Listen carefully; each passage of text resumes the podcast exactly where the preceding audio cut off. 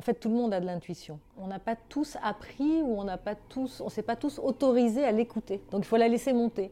Et ça commence par euh, une attention en fait à une petite flamme intérieure quand quelqu'un vous parle de quelque chose. Euh, tout à coup, c'est assez fugace, il hein, faut la choper. Hein. c'est une petite étincelle. On se dit waouh, mais ça, ça m'excite, c'est un truc qui m'intéresse. Euh, je sens que c'est bien. Femme d'impact, c'est un podcast où je partage avec vous des rencontres inspirantes de femmes qui osent casser les codes et inventer de nouveaux modèles de croissance, de société et d'écologie pour vous inspirer et vous donner envie de vous lancer. Anne fait partie de ces personnes que j'aurais aimé rencontrer plus tôt dans ma carrière pour ce qu'elle fait chez Danone en inventant des nouveaux business à impact positif ou encore des programmes de développement RH, mais surtout pour ce qu'elle incarne. Anne est généreuse, entière, très alignée avec elle-même. Dans cet épisode, elle nous parle de son métier et des causes qui l'animent, des programmes qu'elle a montés chez Danone pour aider les femmes et les seniors à briser le plafond de verre, et elle nous dévoile un des secrets pour bâtir son propre succès, apprendre à être soi-même. Je vous invite à découvrir Anne Thévenet Abitbol, une femme d'impact.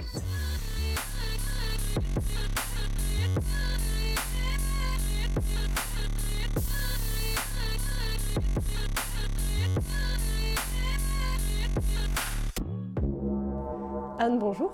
Bonjour. Merci beaucoup de me recevoir chez toi, qui est un endroit magnifique. Avec plaisir. Est-ce que tu peux, pour commencer, te présenter? Donc, je m'appelle Anne Thévenet Abitbol et je, en fait, ce qui t'intéresse, c'est ce que je fais, pas forcément qui je suis, mais alors ce que je fais, c'est que je suis chez Danone et euh, je suis euh, directrice prospective et nouveaux concepts. C'est-à-dire que c'est un poste assez euh, singulier. Je suis chargée d'inventer toute nouvelle idée susceptible de faire bouger le groupe ou ses marques. Donc tu vois, c'est vaste, que ce soit en termes marketing, RH, social ou sociétal. Et c'est un poste qui a été créé euh, par Franck Ribou, le précédent PDG de Danone, que j'ai rejoint donc il y a quand même plus d'une vingtaine d'années. Et pour résumer, en fait, je suis, suis créative finalement. Voilà, je, j'essaye d'attraper euh, euh, des idées qui seraient dans l'air du temps, euh, que je connecte avec les gènes de Danone. Et ce qui rend ce poste singulier, c'est non seulement l'amplitude de son champ d'action, mais c'est aussi qu'au départ, je travaille seule, c'est-à-dire que j'ai au départ ni équipe ni argent. Force à moi de convaincre les gens quand j'ai une idée de euh, en interne, de mettre de l'argent dessus et puis euh, de convaincre d'autres personnes de, m'accompagner et, de m'aider à développer cette idée. Donc si je comprends bien, tu inventes les business du futur, si on résume euh, très bêtement chez Danone. Tu essaies de comprendre quels sont les signaux faibles pour inventer des nouveaux business. Alors voilà, c'est effectivement c'est un futur assez proche en même temps parce que je repère des choses qui qui, manque ou qui, me gêne ou qui euh, je sens qu'il y a quelque chose à faire. Donc c'est quand même déjà très très dans l'air. Euh, et j'attrape effectivement les signaux faibles et je les traduis jusqu'à leur concrétisation euh, finale. Alors là, on est dans ton salon, on est dans un endroit rempli d'œuvres d'art j'aimerais beaucoup que vous voyez parce que j'adore cet endroit. C'est important l'art dans ton métier? Ça te nourrit?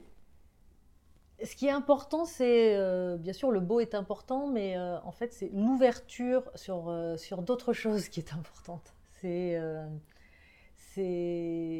la curiosité, c'est l'envie de connaître des choses différentes, de s'intéresser. Et, vraiment, quand je dis capter des choses qui sont dans l'air du temps, c'est je suis une espèce d'éponge à antenne avec mhm. antenne. Et, et, je suis très sensible euh, à, tout ce qui se passe et très intéressée par tout ce qui se passe. Et je ne sais pas si un film a un grand succès, je vais aller le voir pour essayer de comprendre qu'est-ce qu'il ce qu'il veut dire. Et, donc, je, je, suis assez poreuse euh, à, tout ce qui, à, l'évolution, euh, à tout, enfin, tout ce qui est en train de bouger. Et à chaque fois, comme je te le disais, j'essaye de le traduire. et peut-être on va peut-être prendre des exemples concrets. Mm-hmm.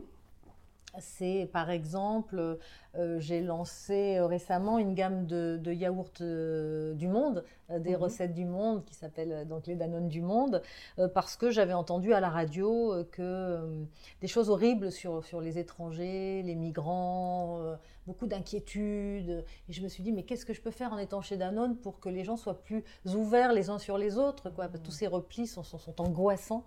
Et je me suis dit, au fond, euh, euh, comment mieux travailler l'ouverture qu'avec la, nourriture, puisqu'on a déjà l'habitude de manger des, plats des autres. Et je vais utiliser le yaourt comme véhicule d'échange, de partage, de conversation, pour ouvrir euh, les gens sur les cultures des autres. Parce que la peur vient de l'ignorance. Donc plus tu connais l'autre, euh, moins il est étrange, moins il est étranger. Et donc, euh, une fois que j'ai eu cette idée, bah, je, voilà, je suis retournée euh, chez Danone, voir différentes personnes qui avaient les moyens de enfin, qui, dirigeaient des, donc le, business, que ce soit en France, en Espagne, en Italie, etc. Puis je leur ai raconté ma volonté de, de lancer une gamme de recettes du monde, non pas seulement pour avoir des nouvelles recettes, mais vraiment pour ouvrir les goûts et les esprits et, pour contribuer euh, à ce que les gens soient donc davantage en relation les uns avec les autres. Parce que euh, ce qu'il y a de commun dans l'ensemble des, projets que, que, je monte, c'est qu'ils ont à la fois un impact business, bien évidemment, mais un impact social, sociétal. Enfin voilà, ce sont des choses qui m'importent.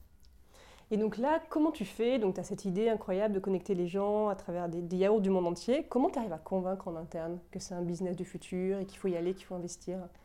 Alors, c'est vrai que je ne dis pas forcément c'est un business de futur. Je, dis sur ce point précis, je dis en fait vous êtes les rois du yaourt. En plus je dis vous, comme si parce que j'ai un peu un pied dedans, un pied dehors quoi. Du coup c'est ça qui est, qui est formidable. Hein. C'est, bon en même temps quand on est en forme ça circule. Hein. Euh, puis quand on n'est pas en forme on ne sait plus où très bien où on est. Mais enfin en tout cas c'est cette idée d'être un pied dedans, un pied dehors et d'avoir toujours du coup une espèce de recul euh, qui permet euh, de voir les choses un petit peu différemment et d'apporter du coup de nouvelles choses aux gens chez Danone. Mais donc sur, sur cette idée-là, euh, Danone est très très voilà c'est le roi du yaourt. Donc quoi de plus logique de dire mais aller encore plus loin? C'est quand même fabuleux finalement. On va parler de culture et d'agriculture avec du lait et des ferments. Regardez la diversité des choses qu'on peut produire euh, et qui sont très différentes d'un pays à un autre. Donc c'est euh, très bien que, que, Danone du coup donne accès à, cette, à cet ensemble de cultures, mais aussi euh, à de nouvelles occasions de manger du yaourt parce que par exemple le lassi se boit, le skir c'est très protéiné, sans matière grasse. Donc c'est encore une nouvelle façon de consommer euh, un produit. Euh, on avait lancé l'Airan qui euh, malheureusement n'est plus parce qu'il ne se vendait pas assez, mais moi je l'adorais parce qu'il remplaçait avantageusement, non peut-être pas avantageusement, mais le pastis du soir. C'est-à-dire que c'est on, le on le buvait avec qu'est-ce qu'il y avait dedans tranche de citron. bah, L'Airan en fait c'est un, un, yaourt très liquide et, salé. Ah. donc avec une tranche de citron, c'était c'était merveilleux. Enfin voilà, voilà, voilà le, le tu racontes des histoires et à la fois tu parles en fait euh, au cerveau droit et au cerveau gauche. Tu vas parler euh, d'émotion, tu vas parler de contribution à une société qui se regarde différemment, mais tu vas aussi parler business, moment de consommation, ouverture de gamme, présence euh, en linéaire, renforcement de l'identité de la nonne, etc. Tu vois, tu euh, suivant qui tu parles. Enfin voilà, c'est important. Euh, et, je crois qu'un projet fort, c'est vraiment un projet qui, euh, qui lie les deux, hein, qui soit à la fois donc générateur évidemment de, d'argent et porteur de sens. Alors pour comprendre un peu la jeunesse, tu vas voir ces personnes, tu essaies de les convaincre, soit par des arguments émotionnels, rationnels. Et ensuite, parce que tu n'as pas d'équipe, tu n'as pas de budget. Mais non, mais alors justement, le but de, cette conviction, c'est d'embarquer. Euh, donc d'embarquer, euh, de faire en sorte qu'il y ait des personnes qui y croient suffisamment pour qu'ils aient envie d'investir derrière. Et c'est ça qui est intéressant d'ailleurs. Ça veut dire que j'ai des clients. Si j'ai pas de clients, euh, le projet ne démarre pas. donc il, est voué au succès. Parce que, parce que si j'arrive à, à, convaincre personne, ça veut dire que soit le projet il n'était pas bon, donc pas peine de le lancer, mhm. soit en tout cas, il ne m'était moi pas suffisamment important pour que je sois prête à déplacer des montagnes pour qu'il existe ce projet. Donc en revanche, quand euh, j'arrive à justement à déclencher l'adhésion, euh, bah, il a toutes les chances de réussite. Et puis, c'est vrai que ça, ça fait fonctionner un peu les neurones miroirs, c'est-à-dire qu'il y a des gens qui ont envie d'y aller, qui ont envie de m'aider, mmh. euh, qui tout de suite disent Ah, moi, ça me parle, moi aussi, j'ai envie de le faire. Bah, ça, veut dire qu'il y a d'autres gens qui, quand ils vont le recevoir, pour qui ça aura aussi du sens. Et euh, j'aimerais parler d'un sujet qui, je pense, t'est cher, c'est l'intuition. Qu'est-ce que tu peux nous en dire? Est-ce que toi, tu es quelqu'un qui a de l'intuition? Comment, comment, tu gères? Parce qu'en entreprise, souvent, on se dit, ben, euh, on n'aime pas trop ce mot intuition. oui, c'est une, une, question intéressante parce que, en fait, tout le monde a de l'intuition. Malheureusement, même ça commence assez tôt, hein, notre éducation nationale, elle, ne nourrit pas cette intuition puisque on est un pays euh, de cartésien, hein, donc de Descartes, et, et, euh, et, on nous apprend plus à raisonner qu'à penser. Or, et ça c'était quand j'étais, euh, avant de rejoindre Danone, j'étais en agence de, publicité et j'avais un patron, Philippe Michel, euh, qui, nous serinait euh, Votre monde intérieur est grand. Laissez émerger vos sensations, votre instinct, votre intuition et qui, vous parle. Et donc, en fait, on l'a tous, cette intuition, mais on n'a pas tous appris ou on n'a s'est pas tous autorisés à l'écouter. Donc, il faut la laisser monter. Et ça commence par une, attention en fait à une petite flamme intérieure quand on voit un projet, quand quelqu'un vous mmh. parle de quelque chose, euh, tout à coup, c'est assez fugace, il hein, faut la choper. Hein. c'est une petite étincelle. On se dit, waouh, mais ça, ça m'excite, c'est un truc qui m'intéresse, euh, je, sens que c'est bien. Et puis après, on la laisse grandir, on dit, tiens, donc c'est quelque chose de bien. Puis après, comme il faut aller convaincre euh, qu'il faut, qu'il faut mmh. développer ou qu'on est sur une bonne idée, euh, après, on va post-rationaliser, on va trouver toute une argumentation, mais il faut vraiment choper. Et c'est vrai que très souvent, euh, euh, quand je, je, travaille du coup après pour développer l'idée, on me présente après des choses et je reste un petit peu plate comme ça, là, dire bon, oui, bah oui, non, c'est intéressant, mais et pas puis, la Ouais, et puis les gens, en fait, maintenant que je travaille très souvent avec euh, WNP, qui est une agence euh, avec qui je, développe tous mes projets, les deux vaches, la marque de yaourt biologique euh, au départ, les programmes, Eve, Octave, Noé, le petit Nold dont on parlera peut-être tout à mmh, l'heure, mmh. etc. en tout cas, ils me présentent des choses, ils ont l'habitude. Et en général, je suis surexcitée quand je suis sur un truc. Et tant qu'ils me voient, oui, non, c'est vraiment intéressant, mais ils ne me voient pas en train de sauter en l'air. Ils ont compris que c'était pas bon. C'est pas ça, c'est pas ça. Mais parce que Vraiment, voilà, il faut, faut, faut s'autoriser et à, laisser monter cette, mm. euh, ouais, cette joie, cette jubilation intérieure. Et, à lui faire confiance aussi, peut-être. Carrément, carrément. Il faut, il faut se faire confiance. Ça aussi, c'est compliqué. Hein. C'est une vraie démarche aussi. Se faire confiance et faire confiance aussi en la capacité des choses de se mettre en route euh, quand, on, quand on a un projet. Et ça, c'est ce qu'on appelle aussi la sérendipité. C'est-à-dire que hum, je peux aller, euh, je suis invitée à une conférence et j'ai dit oui, puis après je dis oh, j'ai trop de boulot, moi, qu'est-ce qui m'a pris d'avoir dit oui à ce truc, euh, je ne vais pas y aller, je vais annuler. Puis je me dis bah non, maintenant je leur ai dit oui, je peux pas. Bon, bref, j'y vais et comme par hasard, il y a un truc qui vient nourrir exactement mm. ce que je suis en train de chercher. Donc il y a un fil, hop, il y a, y a plein de fils en fait qui pendent, mais très souvent on les voit pas. Donc l'idée, c'est vraiment de, d'avoir les yeux grands ouverts, les oreilles grandes ouvertes. Et on dit que c'est, que c'est ça aussi la chance. Euh, qui la chance, au fond, euh, c'est, probablement cette capacité à être suffisamment en, éveil et en veille euh, pour, pour choper le truc et puis, et puis pour en faire son miel. Mmh, c'est beau Alors j'aimerais revenir, on a parlé des, yaourts du monde, j'aimerais aussi revenir sur un projet que j'aime beaucoup, qui est les deux vaches, euh, qui était ton idée, si j'ai bien compris au départ. Comment t'es venue à cette idée? Parce que c'était l'idée, c'était de se lancer dans le bio, c'est ça pour Danone? Oui. Comment ça s'est passé? Oui, alors, euh, alors euh, c'est c'est génial de dire, enfin, c'est mon idée, c'est jamais, je suis, je suis l'aimant finalement, l'aimant qui, a, qui attire un ensemble d'idées de, qui sont qui, sont dans l'air, et puis c'est surtout que ça se développe à plusieurs. Hein. Mais, mais euh, en ce qui concerne les deux vaches, e, effectivement, euh, la volonté euh, chez Danone, c'était de, s'ouvrir au, bio. Et c'était une équipe qui travaillait dessus et qui m'avait demandé de les aider à, sur ce sujet. Et moi, j'assistais mollement à leur réunion et je me disais, je ne vois pas, je vois pas où on peut aller, comment, est-ce qu'on a vraiment besoin de nous sur ce marché? C'était en, c'était en 2006, hein, donc ça, date. Hein. c'était une époque où le bio, en fait, n'était pas compris, pas aimé, tout le monde s'en foutait. ça a bien changé depuis. Euh, et donc, au cours de cette réunion, je me souviens, euh, quelqu'un dit euh, les, producteurs de lait bio, en fait, ne trouvent pas de débouchés, parce que tout le monde trouve ça trop cher, pas bon, sinistre. donc, 40% de leur production repartait en conventionnel, s'ils n'arrivaient pas à le vendre. Et là, je saute en l'air, de nouveau la petite intuition, le petit truc, je saute en l'air, j'ai dit, bon sang, mais c'est ça, en fait. alors, on a un rôle à jouer. On va sauver les fermiers du bio. on va les aider à, avoir des débouchés.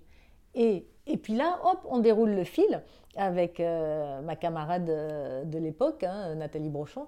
Euh, on déroule le fil et, et, on se rend compte en fait que il va falloir se doter de deux petits porte-paroles. Euh, une vache qui, enfin on entend appeler les deux vaches, euh, la vache qui a des lunettes et qui a un rôle pédagogique et qui va expliquer pourquoi le bio euh, c'est important pour la santé de la planète et pour la santé des, des, gens qui sont dessus, et la vache qui a des taches en forme de fleurs et qui a un rôle plus ludique de dédramatiser quelque chose qui, qui est compliqué, hein, qui est quand même donc la préservation de la planète et le fait que oui, ce que l'on mange, a évidemment un impact, euh, et l'agriculture qui, voilà, qui nous donne ce que l'on mange a évidemment un impact sur la santé de la planète. Et, très, et ce qui est intéressant dans l'histoire de, de lait de vache aussi, c'est que très vite, Christophe Audouin, Aude Gamberini, qui sont toujours là et qui travaillent toujours, nous ont rejoints. Et, euh, et ça fait euh, ce qui est assez rare dans les, dans les boîtes où les gens changent régulièrement, finalement, ça fait 2006, euh, ça fait 15, ans. 15 ans. Oui, voilà, 15 ans qu'on bosse, qu'on continue à travailler euh, tous ensemble sur les deux vaches. Donc il y a une vraie congruence. Mm. Il y, a, une idée de départ et qu'on tire jusqu'en bas avec. Avec, donc, on s'était autoproclamé euh, dès le départ des joyeuses militantes d'un monde plus bio. Tu vois, c'est intéressant. On n'est pas allé à dire regardez comment on fait les meilleurs produits du monde. C'était pas ça le sujet. Le sujet, c'était dire on va d'abord euh, gagner en, crédibilité, en légitimité par rapport à un monde du bio qui était déjà très, euh, très articulé, euh, mais qui était encore tout petit. Et le but n'était pas de venir marcher sur leur plate-bande, mais au contraire de les aider à ouvrir ce marché du bio. Enfin, J'ai vraiment l'impression de parler d'un temps que les moins de 15 ans ne peuvent pas connaître. Les choses ont beaucoup changé. Écoute, en tout cas, tout le monde connaît les deux vaches. Ma fille adore ces produits-là. Bah oui. Elles sont joyeuses voilà, et militantes. Et, elle veut seulement le, les petits yaourts où il y a la vache dessinée dessus. Donc c'est compliqué. Très bien. Alors, euh, ce que j'aime beaucoup, ce qui me touche dans ce que tu dis, c'est euh, la force de, l'intuition, de cette flamme, euh, peut-être de aussi de la confiance en soi. Et j'aimerais parler d'un programme euh, qui s'appelle le programme Eve que tu as monté, qui a un lien bien sûr avec ça. Donc si tu peux nous raconter un petit peu l'histoire. Donc un jour, Franck Ribou vient te voir et te... qu'est-ce qu'il te dit? Ah ben il me dit que en fait, tout le monde le bouscule et comme tous les gens de toutes les entreprises, en disant enfin c'est quand même invraisemblable qu'il n'y ait pas plus de femmes au plus haut niveau euh, chez Danone comme dans beaucoup d'entreprises. Et finalement, il, me dit assez euh, sincèrement, il me dit, mais c'est quand même incroyable, que, que se passe-t-il? On ne fait rien contre euh, les femmes, donc pourquoi elles ne progressent pas?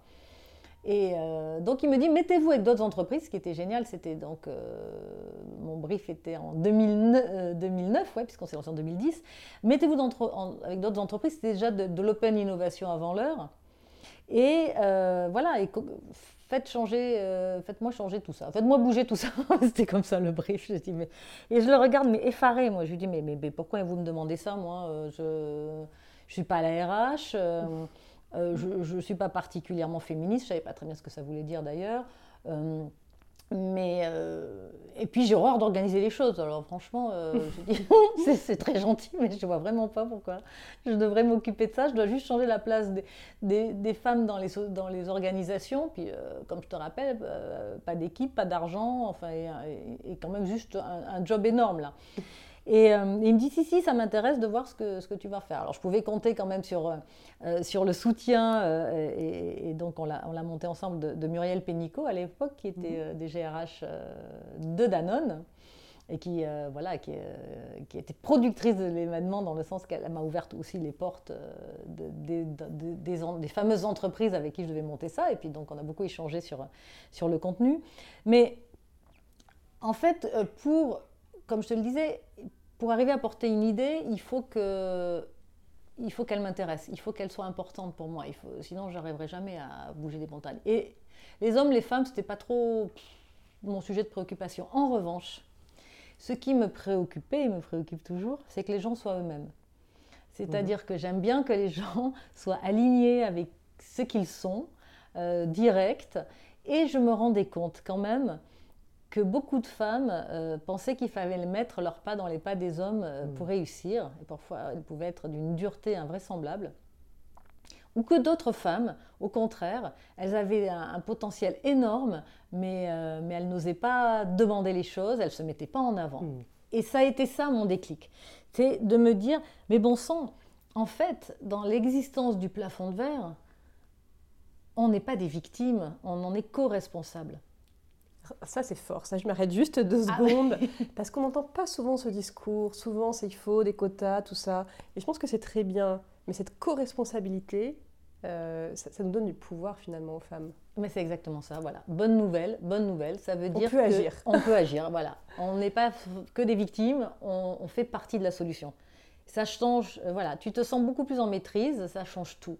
Et à partir de là, du coup, euh, je me suis dit, ben, on, va créer un programme qui aide les femmes à prendre confiance en elles, c'est-à-dire à, savoir davantage ce qu'elles veulent, à prendre le temps de savoir ce qu'elles veulent et à l'exprimer, et aider les hommes, parce qu'évidemment j'ai mis des hommes dans ce programme, il est hors de question de faire juste un truc de femmes, c'est tous ensemble qu'on va réussir, aider les hommes à prendre conscience des difficultés que les femmes peuvent rencontrer. Et que quand on dit, quand justement un patron d'entreprise dit, moi je ne sais pas pourquoi les femmes ne progressent pas, on ne fait rien contre, c'est parce qu'il faut faire pour. Mm.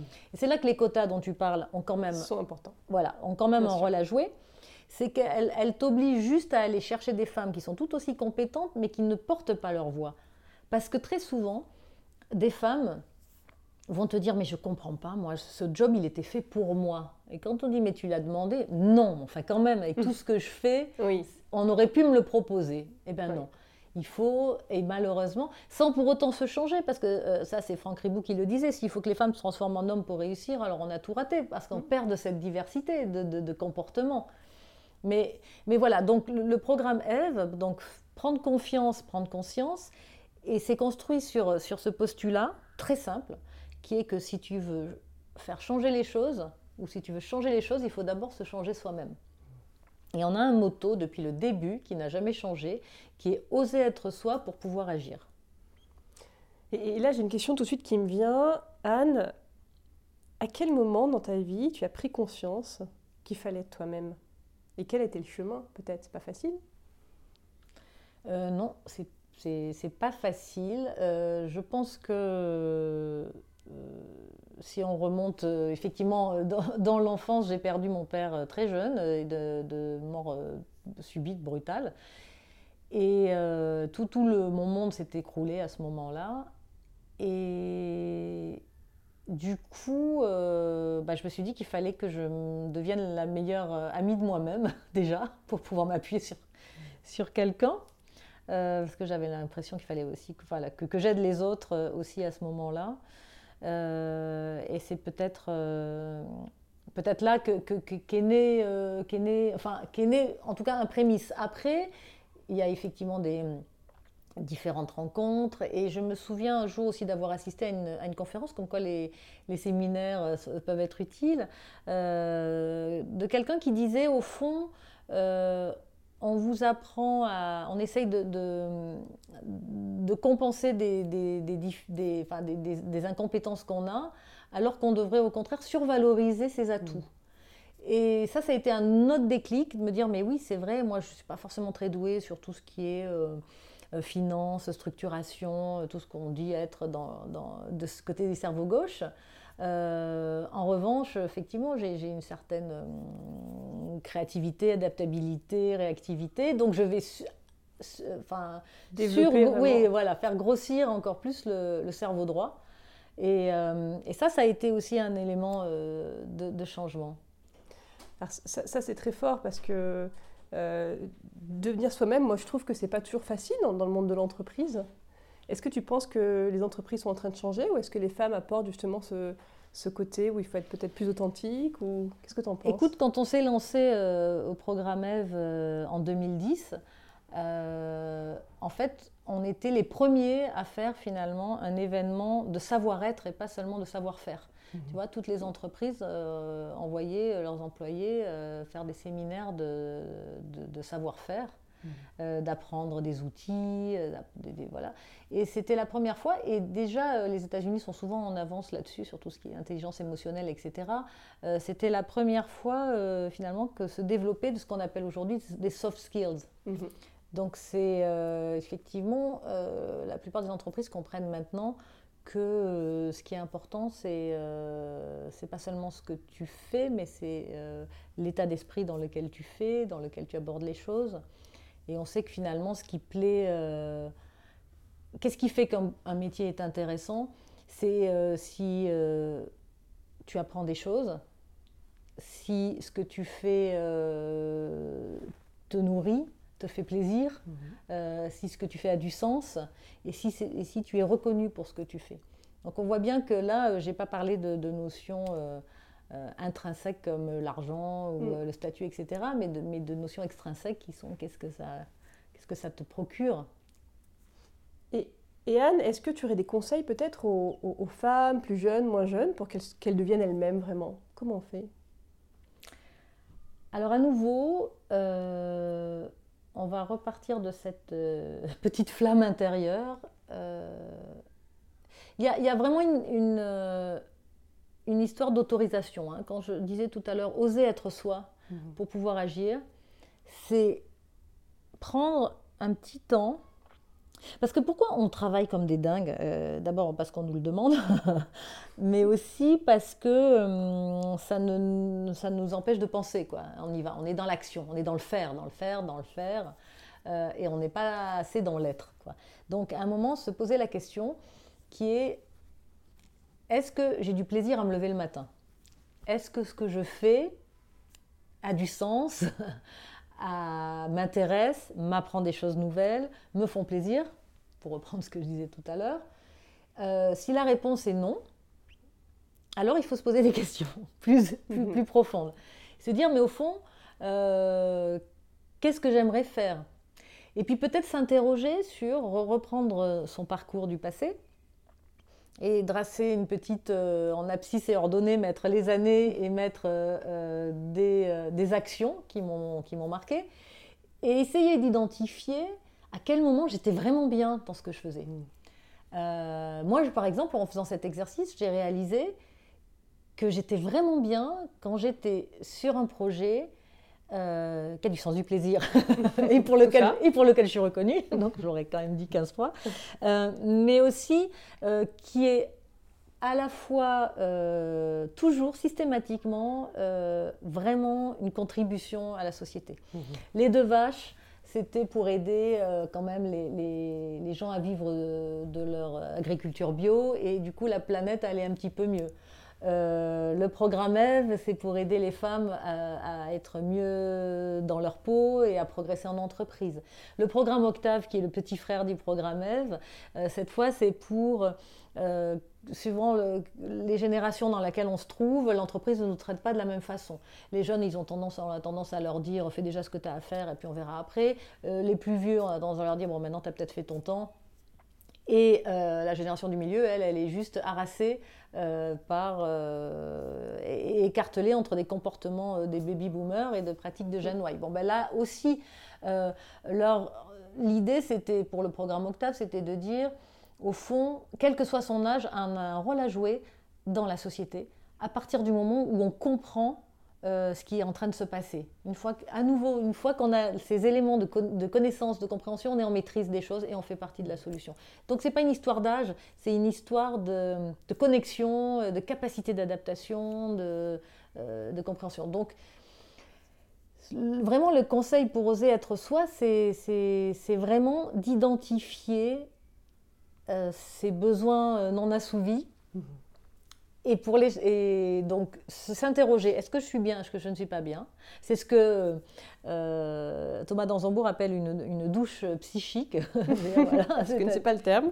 voilà, mais en tout cas c'est euh, euh, vraiment voilà, réfléchir à, à, ce qui, à, ce qui, à, ce, à, ce qui, irait moins bien et, et pourquoi, et, et, identifier les moments où on est pleinement soi-même et où on est le plus heureux du coup parce que euh, on est aligné. En fait, cette idée de oser être soi pour pouvoir agir, c'est cette idée vraiment que plus tu es aligné avec qui tu es, avec ce qui est important pour toi, avec ce que tu aimes faire, plus tu es bien dans ta peau, plus tu es contributif du coup euh, pour ton entreprise et plus tu es contagieux. Donc, euh, formidable. plus ta flamme euh, pourra faire de, grands feux d'impact positifs, on va dire. voilà. Alors, j'aime beaucoup, j'aime beaucoup ton exercice de, se dire, ben, ces dernières années ou long de ma carrière, qu'est-ce qui m'a procuré le plus de satisfaction, de plaisir Et je, me dépêcherai de le faire. Et pourquoi Voilà. Et pourquoi ça, ça, fait ta matrice mm. des moments où tout est réuni pour que tu te sentes bien. Alors maintenant, j'aimerais qu'on se parle de, notre sujet que tu as évoqué juste avant, c'est le programme Octave. Euh, que tu as aussi lancé en entrepreneuriat chez Danone. Alors l'idée, si j'ai bien compris, c'est de se dire que dans une entreprise, il y a plusieurs générations. Et, tu dis quelque chose qui est que la génération qui est au pouvoir, qui, si j'ai bien compris, sont les 30-50 ans, ne savent pas bien composer avec euh, les plus jeunes ou les plus âgés. Comment on fait euh, dans l'entreprise Comment on fait vivre tout ce beau monde ensemble Comment vous faites avec le programme Octave? Mais en fait, euh, le programme Octave tire son nom du fait que effectivement, euh, on néglige les octaves graves qui seraient les plus âgés et on ne tire pas assez parti des octaves euh, aiguës qui sont les plus jeunes. Et c'est quand même juste totalement idiot, si l'entreprise est un piano, de se priver de, de la moitié des notes du piano. donc c'est déjà une prise de conscience. À nouveau, c'est toujours cette double articulation, prise de conscience, prise de confiance. Et aussi cette articulation euh, individu et collectif. Un individu fort rend un collectif fort. Et au fond, à nouveau, il y a le plafond de verre des femmes dont on a parlé, il y a le plafond de verre de l'âge. Et on se le mhm. met aussi soi-même sur la tête. Donc des fois, euh, la façon dont on va se regarder soi-même va influer sur le regard de l'autre sur soi-même. Donc à nouveau reprendre confiance et, euh, et, et donner en fait le programme Octave, qui sont donc tous les deux Eve Octave des programmes inter-entreprises, hein, donc avec un ensemble d'entreprises. Et c'est ça, c'est fort d'ailleurs, parce que toutes les entreprises qui se retrouvent se disent Ah, mais il n'y a pas que dans la mienne alors que ça se passe comme ça. Mmh. C'est général. Et, du coup, euh, donc on a parlé des plus jeunes, des seniors. Moi, je pense souvent aux seniors parce que j'ai l'impression qu'on a, a un vrai problème en France avec les plus de 50 ans, ce qui est, je pense, un énorme gâchis. C'est quoi les conseils peut-être que toi, tu aimerais leur donner aux seniors et, ensuite aux collectivités, aux entreprises pour euh, tirer parti de, leur énorme savoir-faire et, euh, Alors tu dis en France, tu, peux dire euh, il y a un problème avec les vieux, sachant qu'on peut être vieux à partir de 45 ans hein, dans, les entreprises, pas seulement en France, c'est dans le monde occidental. Hein. Bon, c'est pas, pas comme en Asie, mais, dans le monde occidental, en tout cas, ça c'est sûr. Et, et justement, c'est intéressant que tu me poses cette question parce que en observant euh, ce qui se passait au programme Octave, je me suis rendu compte au fond qu'un vieux, c'est quelqu'un qui n'a plus d'envie, plus d'enthousiasme, plus de projet, qui n'est plus en capacité de s'adapter au monde qui change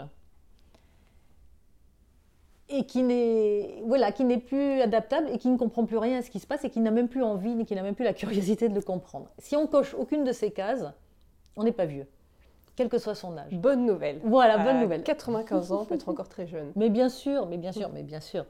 Mais et du coup, je suis partie de, de, de, cette euh, observation fine, de cette observation.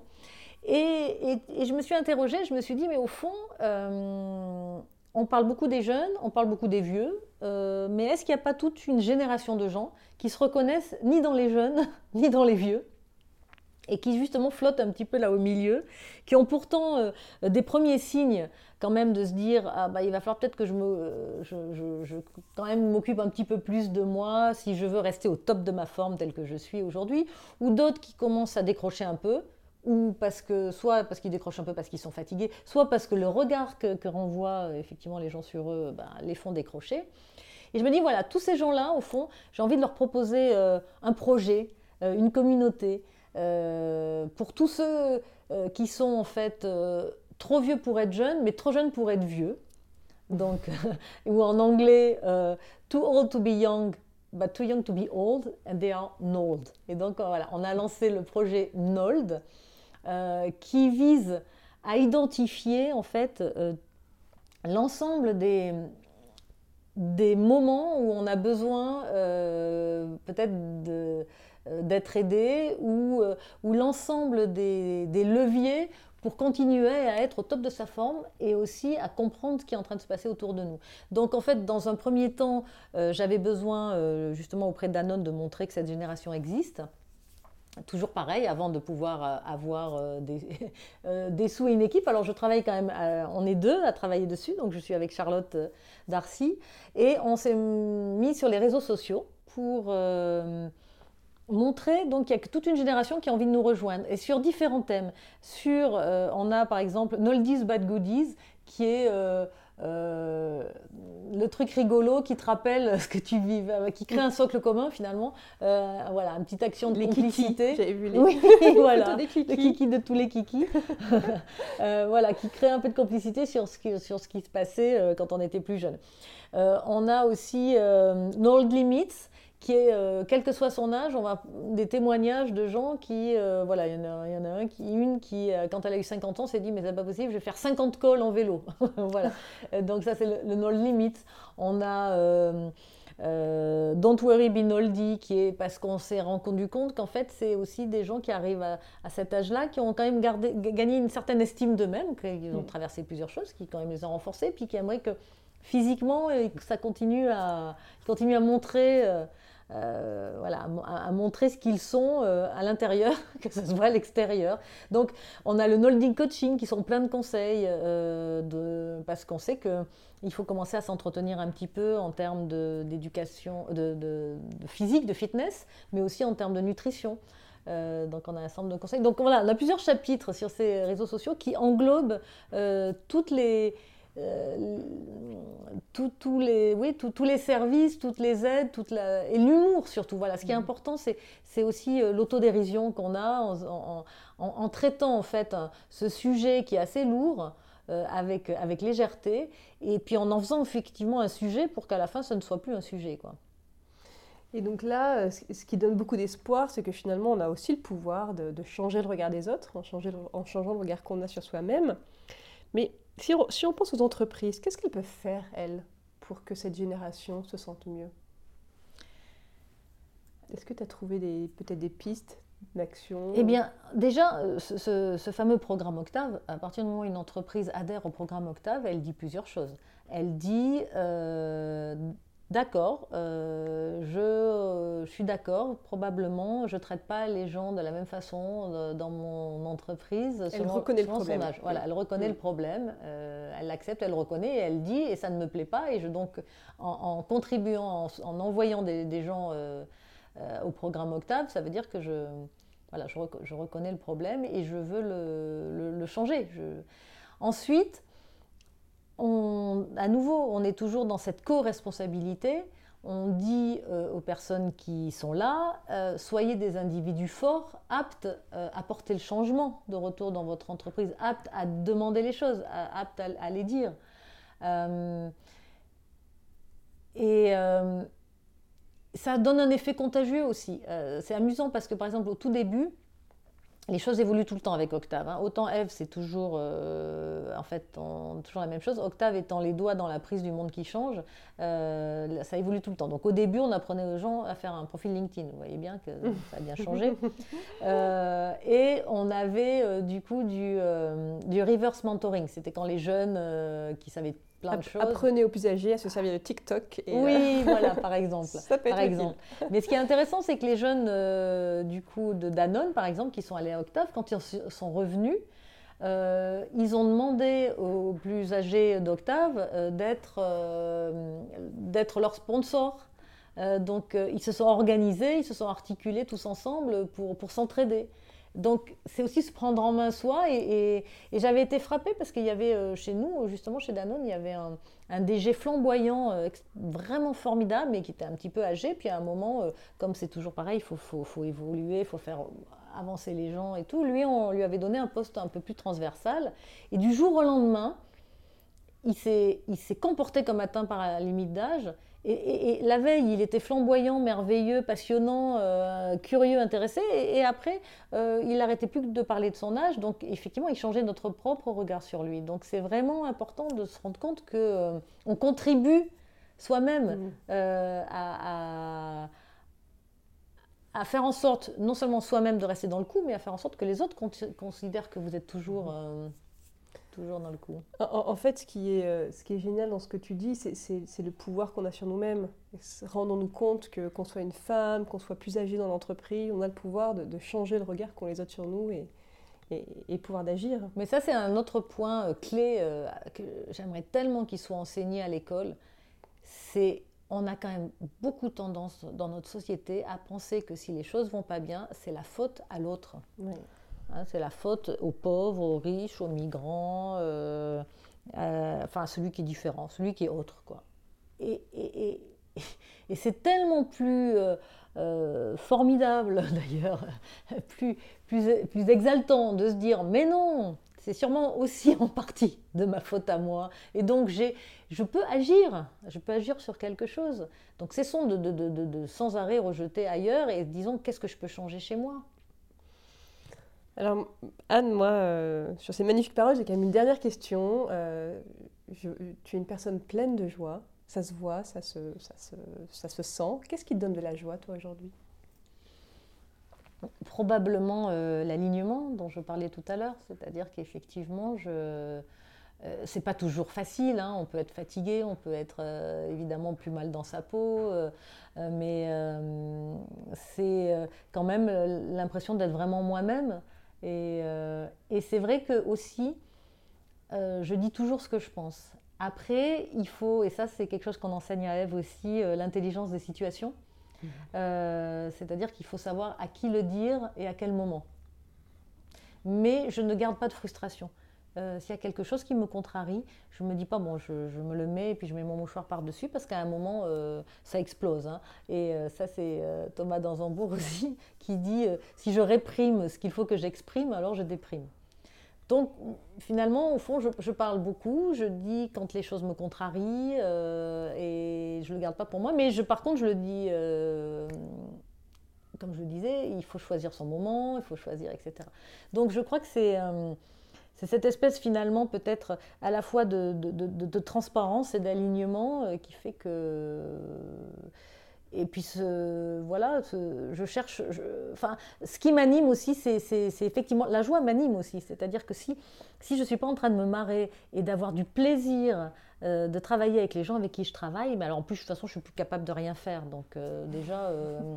C'est clair, c'est-à-dire que si un jour, euh, dans ma propre boîte, je n'ai plus de joie et, les gens avec qui je travaille, euh, ils ne m'amusent pas et ils ne m'intéressent pas et je ne les aime pas, eh ben, je partirai. Donc tout ça n'est pas si grave finalement. c'est-à-dire que... Donc euh, voilà, la joie est, à la fois un moteur et, et un contexte que je recherche. Anne, merci beaucoup. Et merci pour tous ces beaux conseils qu'on va s'empresser, j'en suis sûre tous, d'appliquer à la lettre. Merci. Merci. J'espère que cet épisode vous a inspiré. S'il vous a plu, n'hésitez pas à en parler autour de vous et à mettre une note 5 étoiles, ça peut beaucoup m'aider. Merci pour votre écoute et à bientôt à la découverte d'une nouvelle femme d'impact.